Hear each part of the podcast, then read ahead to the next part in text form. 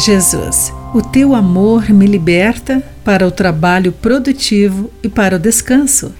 Olá, querido amigo do Pão Diário. Muito bem-vindo à nossa mensagem de esperança e encorajamento do dia. Hoje vou ler o texto de Mike Whitmer com o título Relaxando com um Propósito.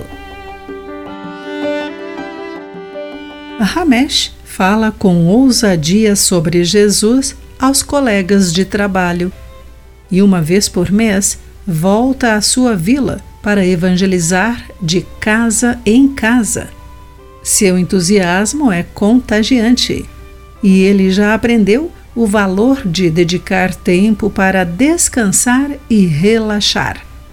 Ele passava quase todo o seu tempo livre anunciando o Evangelho.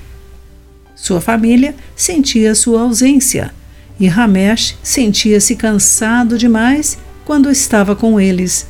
Cada minuto precisava render. Não podia brincar nem conversar despreocupadamente, pois sua rotina era apertada demais.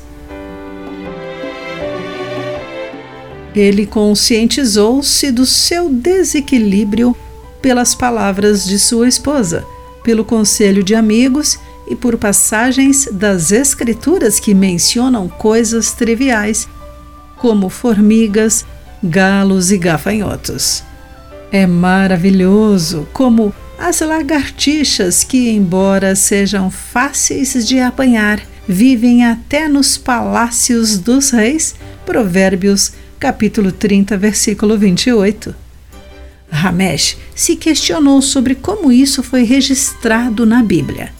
Observar as lagartixas requer um tempo significativo de inatividade.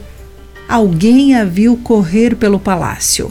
Achou interessante e parou para observá-la um pouco mais. Talvez Deus tenha incluído isso em Sua palavra para nos lembrar de equilibrarmos o trabalho e o descanso.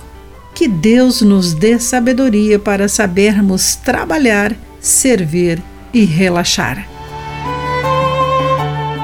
Querido amigo, como você equilibra trabalho e descanso? Pense nisso. Aqui foi Clarice Fogaça com a mensagem do dia.